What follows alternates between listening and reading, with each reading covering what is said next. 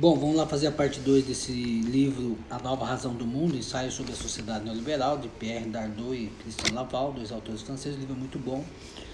É, para concluir, dizer que eles usam muito Foucault e Lacan né, para fundamentar a dominação total do modelo da eficiência e que esse modelo mas também precisa do Estado para regular o seu próprio fim e da preponderância da ideia de competição e, e e produtividade, né? Todo mundo tem que produzir, todo mundo tem que competir com todo mundo.